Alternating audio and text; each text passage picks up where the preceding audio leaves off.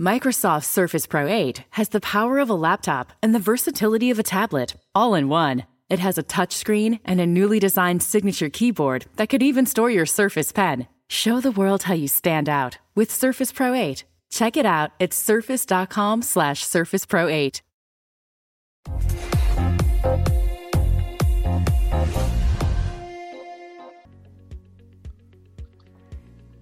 Y nuevamente aquí en el episodio número 17 de Remotamente, muchísimos programas, vamos, en dos meses, la verdad que impresionante.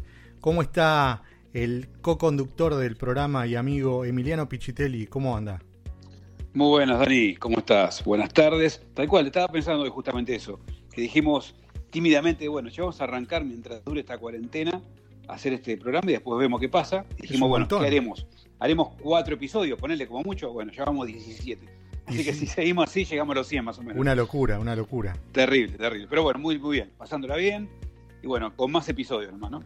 Me parece muy bien. Vamos a dar las vías de contacto por única vez en este programa. Bien, por única vez en este programa.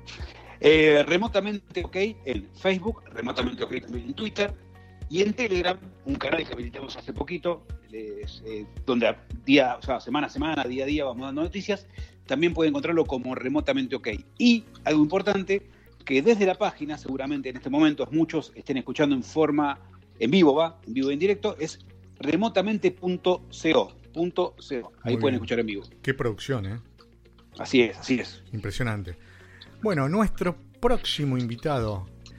Corría diciembre del 2018. Me llega el siguiente mensaje. Esta noche nos juntamos a cenar en un lugar de tango con Carlos Loyo, que es un amigo de Emiliano y, mío, eh, un gran profesional que vino de España, ¿no? Este amigo venía de España para participar como disertante en las jornadas de OSIN.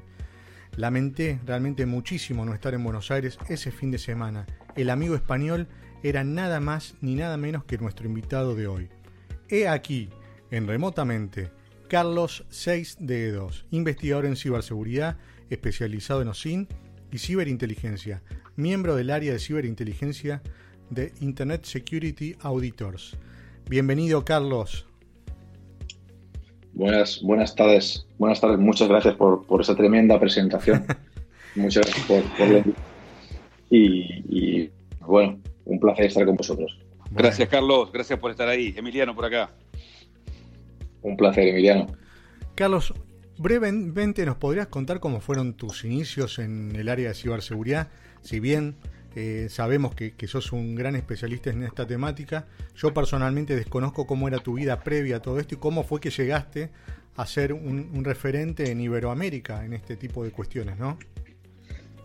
Bueno, gracias, gracias por lo de referente, pero quizás un, mero aprendiz, un mero aprendiz, Un, un, un tipo que le, que, le, que le, echa muchas horas y, bueno, con espíritu de hacker, ¿no? Con espíritu de aprender y de, y de seguir investigando. Bueno, realmente eh, todo comenzó en, mis, primeros, en mis primeras carreras profesionales, pues comencé realizando investigaciones en el plano físico relacionadas con tema de, yihadismo, luego fui evolucionando crimen organizado, hasta que al final, bueno, igual que, los terroristas o, los el, crimen, organizado se traslada al ciberespacio, bueno, pues ahí me vi en la obligación, necesidad y aparte placer de, empezar, ¿no? Em, empezar mi carrera profesional eh, realizando bueno, pues, tipo de, investigaciones o búsquedas donde bueno, las técnicas OSINT pues, son fundamentales, como ya sabéis. Sí, sí, seguro. Bueno, y terminaste eh, como referente realmente. Lo digo así, pero es la verdad. Yo, imagínate, estamos en Argentina y para mí vos sos una persona que, que, todo el tiempo genera eh, agenda en estos temas, así que es un gusto poder contar con vos. ¿Cuáles son los vectores que inciden para que cada vez resulte más complicado mantener el nivel de seguridad requerido en las organizaciones? Pues actualmente el mm. principal vector somos nosotros. ¿De acuerdo? Claro. Me parece algo, algo típico, ¿no? Pero actualmente el principal vector de ataque en el cual los criminales intentan acceder a nuestras organizaciones somos nosotros, da igual el ámbito, da igual si mediante ataques al correo electrónico, eh, si directamente mediante ingeniería social para acceder a, nosotros, nuestra información. La verdad es que podemos encontrarnos como, bueno, se ha visto, ¿no? Hay varios ejemplos, incluso eh, organizaciones terroristas utilizan la ingeniería social para, acceder a, los contactos, ya sea de, cualquier tipo de, organización criminal o ejército, como se ha visto, por ejemplo, en el tema de, Israel, en el cual organizaciones terroristas, las cuales tienen continuas luchas eh, haciendo, haciendo en el plano físico, pues también generan sus cuentas en fake, en, Facebook o similar, para, para atraer a soldados israelíes y de esta forma poder conseguir eh, que se instale una aplicación y a partir de ahí robarle los datos y tener acceso. Bueno, es una cosa, es típica. Desde mi punto de vista, realmente eh, somos nuestro principal vector de ataque es el ser humano. Bien, Carlos. Pero sobre... ¿Y vos? Sí, discúlpame. Sí, sí, continúa. No, no, no. Sí, simplemente matizar porque eh, cada vez las organizaciones se gastan más dinero y más dinero y más dinero eh, en mejor equipamiento, en mejores cortafuegos, en mejores equipos de seguridad para detectar intrusiones.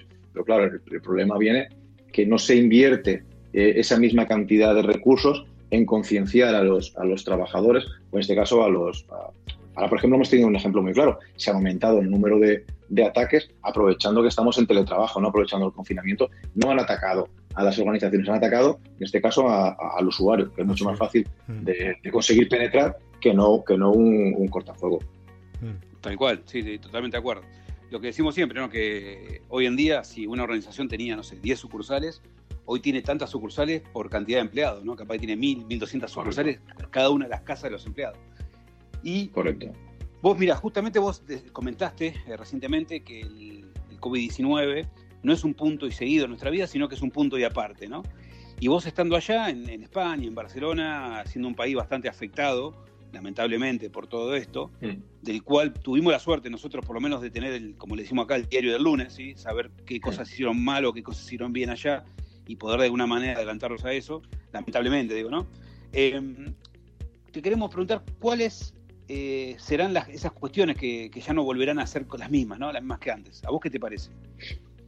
pensemos, aquí por ejemplo en España eh, sí que había, eh, se estaba implementando el teletrabajo, pero era algo que no se le daba mucha importancia, ¿no? Daba la sensación como que si trabajabas desde tu casa, como que igual no rendías, no te podían controlar exactamente igual que, que desplazándote físicamente. Ahora, con el COVID, no ha habido más remedio que casi todas las empresas relacionadas o tenían la oportunidad de poder hacer teletrabajo se han visto en la obligación de implementarlo, porque o realizaban teletrabajo o, tenían que cerrar, ¿no? Entonces, el teletrabajo era un planteamiento que, en muy pocas organizaciones eh, funcionaba y ahora estamos viendo cómo llevamos más de dos meses en casa haciendo teletrabajo y la economía en el ámbito de la ciberseguridad sigue funcionando. Podemos seguir trabajando desde casa. Otro ejemplo muy, muy significativo es en el tema de la educación.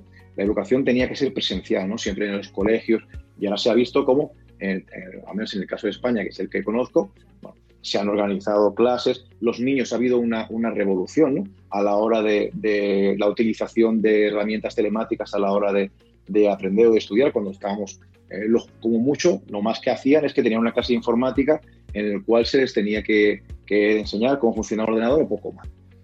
Ahora lo que va a provocar va a ser que vamos a tener que generar nuevas, nuevas asignaturas para en este caso poder enseñar a los alumnos de una forma correcta cómo poder trabajar o estudiar desde casa. ¿no? Y ahí también será muy interesante eh, el hacerlo también desde un punto de vista del teletrabajo, enseñar a los, a los, a los empresarios, en este caso, y a los trabajadores, cómo, cómo poder trabajar de forma segura y correcta desde casa.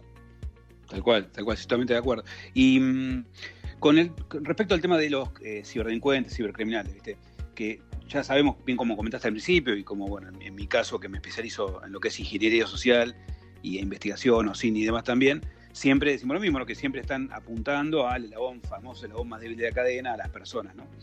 Em, ¿Cómo crees vos que, eh, o qué, si crees vos, que los gobiernos y las organizaciones en general tienen una materia pendiente, una deuda pendiente, ¿sí? en relación a la concientización. Viste que ahora también está renaciendo esto de la concientización, se está viendo mucho más que antes, justamente por esto, ¿no? Porque el tema que las personas están trabajando en la casa, tienen que concientizarse eh, un poco mejor en el uso de la tecnología y demás. Ahora, ya con eso, con eso ya, ya hecho, ¿no? ¿Vos creés que las organizaciones y los gobiernos tienen una deuda pendiente todavía en lo que es concientización digital? Totalmente, totalmente. Pero yo creo, por desgracia, creo que cuando pase la pandemia del COVID volveremos a, a los niveles de antes del COVID, ¿no? en, ese sistema de concienciación. Porque en el fondo todos pensamos que a nosotros no nos va a pasar, le va a pasar a otro. ¿De acuerdo? Y que y también nos vamos a encontrar con circunstancias como, comentas. ¿no? Tenemos realmente ahora implementada una serie de, de estrategias de concienciación, pero pasa como los primeros días de la pandemia. Los primeros días de la pandemia tú salías a comprar y mantenías una distancia de tres metros o cuatro metros con, las personas en la calle. Actualmente hemos perdido ese miedo, ¿no? Ya hemos asumido ese miedo. Por lo tanto, salimos a la calle y, sigues viendo cómo está la gente eh, totalmente próxima unos a otros, sabiendo incluso que tenemos el problema del COVID. Y en tema de concienciación pasará igual. Por desgracia, creo que pasará igual. Habrá organizaciones que realmente sí que, eh, como decimos en España, se pondrán las pilas y, y habrán hecho un esfuerzo de concienciación a los usuarios, y habrá otras que en cuanto volvamos a la rutina y acabe el teletrabajo o mantenga parte en teletrabajo, bueno, volveremos a encontrarnos en la misma circunstancia, que realmente no se le va a dar la importancia que real tiene, ¿no? Porque finalmente nos encontramos que las empresas se preocupan cuando han sido afectadas. Cuando no han sido afectadas, no le dan la más mínima importancia porque consideran que, bueno, que eso a ellos no les puede pasar. Pero el momento cuando se ven afectadas es cuando todo el mundo quiere, quiere bueno, eh, concienciación, curso de concienciación, mientras tanto, en vez de verlo como una inversión, lo ven como un gasto. Y realmente no es un gasto, la seguridad es una inversión. tal cual, tal cual. Eso, eso es, muy típico, ¿no? De el famoso dicho, hay dos tipos de empresas, ¿no? o dos tipos de clientes el que está obligado por una norma o estándar nacional o internacional, o el que le pasó algo y viene corriendo diciendo ¿qué me pasó? No puede ser. Bueno, faltaría el tercero, que hay muy pocos, hay, pero muy pocos, que es el que realmente sabe eh, que la seguridad es importante, o ciberseguridad, y bueno, desde el inicio del proyecto tiene que estar, ¿no? Correcto, sí, totalmente de acuerdo. Carlos, algo que, realmente me, causa, realmente no, quiero saber cómo lo manejas vos. Es un tema muy delicado a lo que vos te, eh, te dedicás, la investigación del ciberterrorismo. Vos tomaste en este tiempo que fuiste creciendo y te fuiste eh, especializando, eh, ¿tuviste que ir tomando recaudos más extremos al manejarte en la vida comparándote con un investigador tradicional? Bueno, la verdad es que como yo provengo de, de, las fuerzas y cuerpos de seguridad, siempre he tenido esa, esa precaución, ¿no? Siempre he sido una persona, no, no, no se trata de tener miedo, ¿no? Pero habiendo investigado terrorismo, habiendo investigado crimen organizado, esa precaución ya la lleva sin nada. No es que realmente no, no, he tenido la necesidad o no he sentido la necesidad de tener que aumentar mis medidas de seguridad. Sí que soy una persona cauta y precavida, pero en el aspecto, en el plano físico, de momento no he tenido esa necesidad y esperemos que dure. Carlos, cuando vos eras eh, joven y soltero, sin compromiso, ¿no? Hace un par de años, dos o tres años, supongamos. Eh, ¿Utilizaste alguna vez las técnicas que sabes bien utilizar, técnicas de investigación, de docin, ingeniería social, para quizás influir, influenciar a una muchacha y tratar de lograr que tome algo con vos? en el supuesto. Que la verdad, no, no, la, verdad es que no. Piensa que, por, desgracia, eh, hace, uno, hace un par de años, cuando, cuando yo eh, conocía a chicas, pues ¿cuál es el problema? Que no existían casi ni los teléfonos móviles. O sea, en aquella época Internet iba a, 54K y, el siglo pasado. y no había redes sociales. Era el siglo pasado, justamente. O sea, cuando, yo, cuando yo estaba soltero era el siglo pasado. Por lo tanto, esa, esa facilidad que tenéis hoy en día para, para poder obtener información y conquistar a, a la damisela actualmente tenía que ser a la vieja usanza.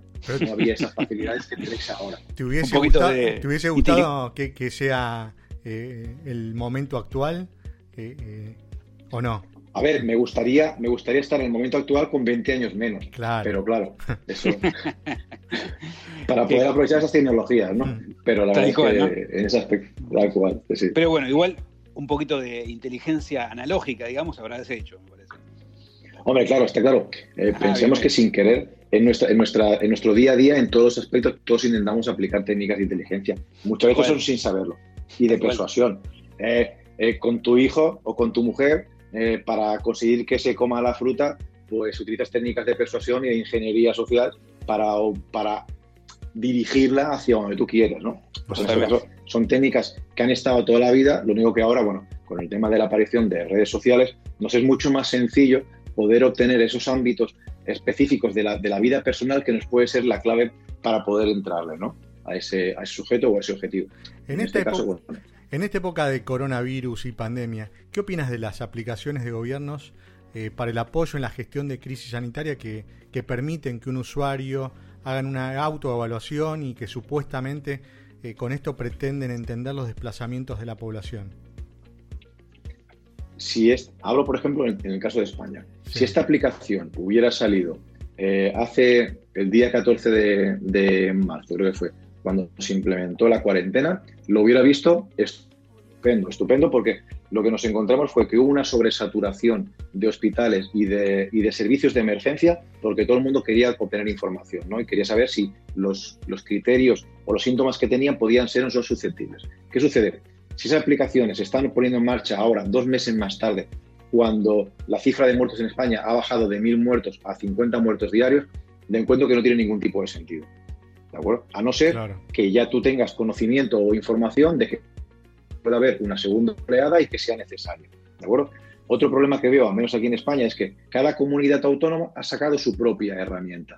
¿De acuerdo? Por no tiene mucho sentido eh, tener 8 o 10 herramientas funcionando de forma, de forma independiente, cuando realmente toda esa información debería estar cruzándose y unificada en una única base de datos. Pero, pero bueno, a partir de ahí, las herramientas que se evaluaron en un primer inicio, que, que al final nunca se han llegado a poner en marcha, al menos en España, como fue la monitorización de, perfiles y luego la supuesta cruce de información mediante conexión Bluetooth, ¿no? Para detectar si una vez tú dabas positivo, alguno de tus contactos daba positivo, te podía alertar en saber que estaba en contacto con él o no, me parecía eh, con una correcta, una correcta monitorización y, gestión podían ser muy interesantes. Pero claro, visto ahora, dos meses más tarde, la verdad es que veo que este tipo de aplicaciones no están teniendo ningún tipo de, de sentido de utilidad. Así es. Bien, acá también eh, pasa algo similar. Están tratando de, también de hacer eh, ciberpatrullaje, dijeron en principio, después en realidad no, sino la medición a través de las redes sociales y bueno, mm. con algunas aplicaciones como en su momento se llamó bueno COVID-19, ahora se llama Cuidar, son aplicaciones similares. Por lo menos está unificada acá, ¿no? Hay una, hay una sola. Hay una sola, sí. Hay, por lo menos de gobierno, ¿no? Después sí, hay, obviamente privadas y más. Em, claro, aquí, si me permites al respecto, aquí en España lo que nos encontramos fue que hubo empresas de Big Data que, fueron inteligentes, entre comillas, y cuando salió el tema de la pandemia, automáticamente sacaron su, su, herramienta, su aplicación, ya sea web o, para, para, teléfono móvil, que te permitía eh, evaluar tus síntomas, pero realmente esa información no era no iba a un, a un, centro médico para poder evaluarla, únicamente era a nivel estadístico y obtención de datos. y tuvimos también esa problemática de empresas privadas que querían aprovecharse pues, del miedo que tenía la gente para aprovechar, y tener todos esos tipos de datos e información personal. Mm. Bueno, mira, hablando de herramientas, eh, no estaba la pregunta en, la grilla, pero te la voy a hacer. Eh, voy a hacer un, paréntesis primero, voy a comentar que una vez, cuando te lo trajimos a Carlos en, en el segundo evento que hicimos de OSIN Latin Conference, en el segundo día, que estaba apuntado a Fuerza de Ley, jueces, fiscales, abogados y demás, él eh, estaba presentando la herramienta, ¿no? Y yo le, lo presenté a él diciendo, bueno, ahora está Carlos Heredo que va a presentar la herramienta Magento, ¿no? Le dije. y él me dijo, no, no, Magento no, Magento es otra cosa. Yo voy a presentar Magneto, que es la herramienta de él. Eh, así que bueno, fue muy gracioso. Contanos un poquito rápidamente, eh, ¿qué es la herramienta Magneto? ¿sí? ¿En qué estado está hoy? Si la seguiste desarrollando y demás. Y si no sé si, si aprovechaste el poder de esta herramienta para, hacer algo o estudiar algo en esta pandemia. La, verdad es que eh, Magneto, cuando empecé a hacer el análisis de, investigación en canales yihadistas, eh, principalmente lo que me di cuenta es que había un volumen de información y tenía una serie de necesidades que no había ninguna herramienta que, me pudiese ayudar. Y, lo que, y lo que encontraba era que tenía que hacer eh, muchas acciones y muchos procesos y que de forma aislada me, me, me, eran muy costosos. De ahí que me vi la obligación, pues de obligación y necesidad, ¿no? de crearme una herramienta que me permitiese analizar eh, contenido yihadista desde un punto de vista cuantitativo y cualitativo, en el sentido de me permite eh, analizar todo, todos los tipos de publicaciones que están realizando, tanto texto, analiza audio, analiza vídeo, analiza imágenes con técnicas de conocimiento de caracteres, o sea, era una herramienta muy potente enfocada, en este caso, a, la investigación digital, enfocada principalmente por mis necesidades al terrorismo yihadista. ¿Qué, ¿Qué, sucedió? En este impasse, bueno, pasé a trabajar, eh, a hacerme cargo del área de ciberinteligencia e Internet Seguridad Auditos, y entonces lo que me, lo que me propuse fue eh, utilizar la potencia que tenía esta herramienta ¿de acuerdo? Pero es como yo digo, ¿no? Ahora estoy haciendo, pues hemos fabricado un magneto con esteroides, ¿de acuerdo? El magneto que yo tenía era para, mis investigaciones y he estado haciendo un magneto con esteroides para eh, utilizamos para cualquier otro tipo de, investigaciones. ¿no? En este caso lo hemos utilizado en la... nos contrataron para monitorizar eh, ya no el COVID ahora, pero sí, por ejemplo, las últimas elecciones a, nivel en España, pues la monitorizamos nosotros y nos ayudamos de, la potencia de magneto. Cuando hicimos la cumbre climática que no se pudo realizar en, Chile, se hizo en España, también nos contrataron para, monitorizar el ciberespacio. ¿no? Mm. Y, y, bueno, la verdad es que en todo ese ámbito va muy bien porque nos facilita mucho el trabajo y parte del análisis también ya no los da, ya no lo da hecho. Y la verdad es que en ese aspecto, a nivel particular, sigo utilizándola para, para mis investigaciones, pero la verdad es que cada vez me queda menos tiempo para, para dedicar. Sigo en ello, pero antes sí que me gustaba hacer pues informes semestrales o un informe anual al respecto, pero la verdad es que lo tengo un poco, un poco descuidado. Bueno, igual felicitaciones por esa herramienta, la verdad que es, excelente, yo la, vi funcionar y demás. Y mirá, ¿no? Mirá lo que es la cosa, porque por un lado vos estás con, con Magneto, para mí Magento, eh, y por otro lado eh, estás trabajando con Vicente Aguilera, que obviamente la famosa Teamfolic, ¿no? Son dos herramientas muy buenas. Sí. Mm. Así que la verdad que, están, está muy bueno que están haciendo. Ahora, ahora lo bueno es que desde que estuvimos juntos, pues él, me ha ayudado a mejorar Magneto y yo he colaborado con él también para, darle funcionalidades también eh, sucesorias a, a, a Teamfolix. Y ahora la verdad está a punto de, sacar la nueva versión de, de Teamfolix, que la verdad es que tiene, tiene cosas muy interesantes. La verdad es que sí. Ahí estuve, sí, estuve viendo que está por Twitter poniendo ya, ya se viene, se viene, así que estamos esperando ahí la release. Ah, lo, que voy a intentar que voy a intentar que no la publique, también os lo digo, ¿eh?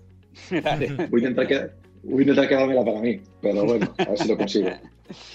Eh, bueno, ya cerrando y entrando ya en la parte final de estas eh, preguntas, de esta entrevista, como decimos siempre, acá es cuando es la parte más relajada de la entrevista. Quizás algunos entrevistados se ponen un poquito más nerviosos porque hablamos de cosas personales. Quizás se relajan más, no sé, vamos a ver cómo es tu caso, ¿no? Vamos con la primera, digamos, ¿no? Viste que hoy en día se está dando justamente mucho allá en España, que las personas empezaron a utilizar muchísimo más los balcones, ¿no? No sé si vos estás en, tenés balcón, tenés jardín, em, pero viste que allá en España se está usando muchos balcones para, no sé, cantar, hacer ejercicio, eh, hacer algunas actividades artísticas, ¿no? En tu caso, ¿qué, actividad o qué espectáculo artístico nos podrías brindar vos desde tu balcón, jardín o lo que tengas? Pues la verdad es que tengo que decirte que por, desgracia soy un, Al dedicarme al sector tecnológico y a la ciberseguridad, lo que me he encontrado ha sido que hemos tenido un boom de trabajo y he tenido muy poco tiempo para poder disfrutar de esos espacios sí que aquí a las 8 de la tarde se salía a aplaudir y tal, incluso ponían música a los vecinos, pero la verdad es que eh, desgraciadamente no he podido participar mucho en esas actividades por el hecho de, de estar encerrado en mi zulo, ¿no? Como digo yo. Cuando no ha sido preparando alguna propuesta, sino realizando alguna investigación o preparando algún temario de algún curso, la verdad es que siento decepcionados, pero no, no he podido. pero, pero supongamos no que. ninguna. En la próxima pandemia, en la próxima pandemia, listo. no, pero supongamos que tenés tiempo, ¿no? Y que podés salir a balcón pues y pones de X cantidad de horas. ¿Qué podrías hacer en ese balcón? Ah, bueno, lo, intentaría hacer un poco de deporte, que me ha relajado. Pues, bien, deporte, sí. Bien, bien. Eh, Está muy bien. Vamos por ahí entonces. ¿Alguna anécdota familiar divertida que puedas contarnos que te haya tocado vivir justamente en este en esta etapa de aislamiento obligatorio, y confinamiento, eh, que te acuerdes que te haya pasado? Hay algunos invitados que, por ejemplo, arruinaron una, un pantalón con la bandina, otros que quemaron ropa con la plancha. Que se, que se quisieron cortar el pelo y hicieron cualquier cosa. Claro.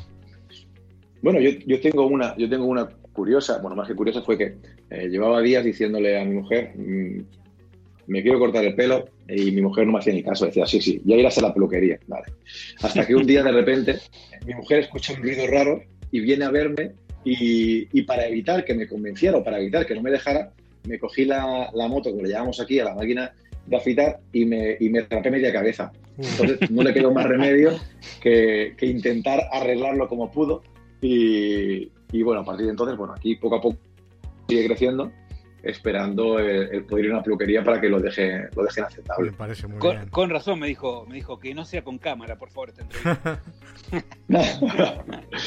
no, por, por, suerte o por desgracia, durante uno de los motivos por el cual me, me, corté el pelo fue pensé, en esta, en esta pandemia, para no estar en casa, no me va a ver nadie, no voy a tener que ir a eventos, voy a estar súper tranquilo. Y resulta que ha sido eh, la época de mi vida que he hecho más webinars y, entrevistas vía Skype que, en mi vida. Eh, participé en la Coparte a los pocos días, eh, aquí también la una concha. con los clientes que antes ibas a verlos, antes igual no, no, participabas, ahora tienes que hacer las entrevistas, por, las reuniones por, por videoconferencia. O sea, yo pensaba que iba a estar en mi zulo con la cabeza fresquito y sin problema y iba a ser todo lo contrario. Carlos, justamente videoconferencias es lo que más tenemos, eh, al menos vos, Emi, yo y, muchos de los que estamos en mm. temas de tecnología eh, en estos días de cuarentena. ¿Cómo es tu outfit, la ropa? ¿Cómo te, te luqueas cuando tenés una o estás por tener una videoconferencia? ¿Te, te pones una yoguineta? Te, ¿Estás con ropa interior? ¿Te pones chancletas? ¿Algo de esto? el, tema de el rombo interior no me, acabo de arriesgar, pues solo falta que me tenga que levantar por cualquier cosa y, y, la liemos, ¿no?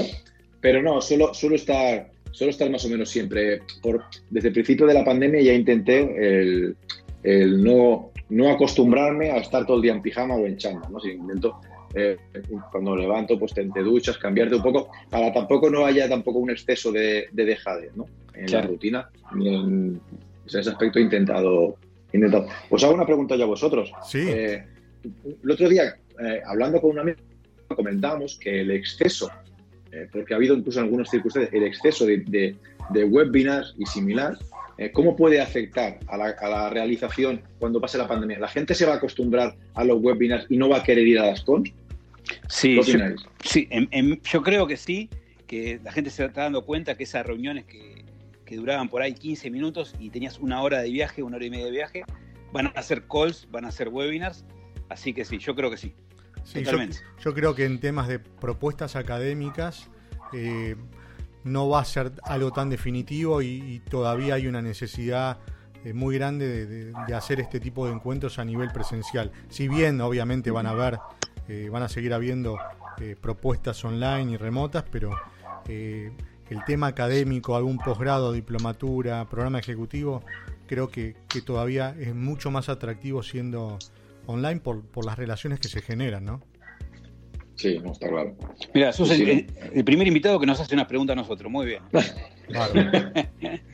Carlos, ya para ir cerrando, hace poquito hubo un tema, ¿no? Con un funcionario español que estaba haciendo una, videoconferencia y apareció por atrás una mujer que no era su esposa. Ah, un periodista, creo.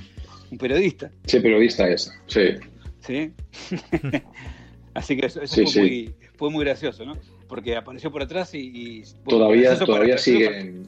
Todavía siguen con problemas, ¿no? Correcto. Bueno, aquí todavía los programas de televisión siguen rellenando horas y horas con, con ese suceso. O sea, imaginaros lo aburrido que estamos. bueno, Carlos, era la última realmente pregunta que teníamos. No somos muy buenos generando eh, más, más contenido. La verdad que, Emi, estamos muy flojos ahí con el tema, ¿no? Pero.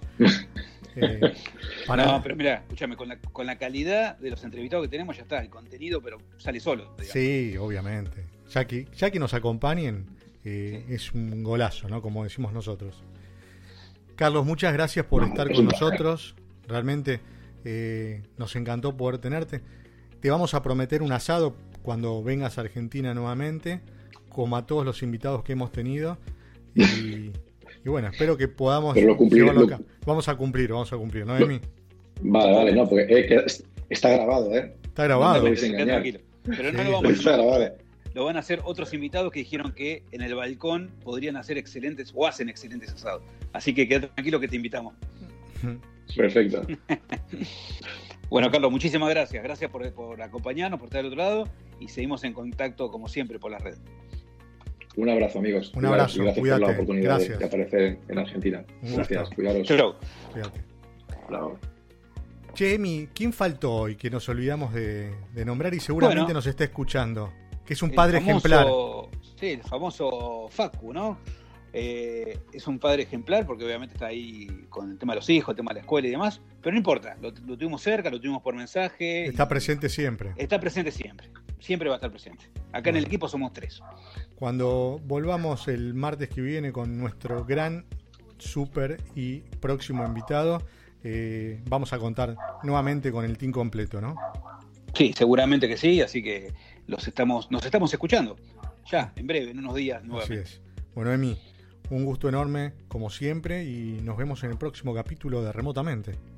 Así es, otro, y nos vemos en, breve y buen fin de semana para todos los que están escuchando. Hasta luego.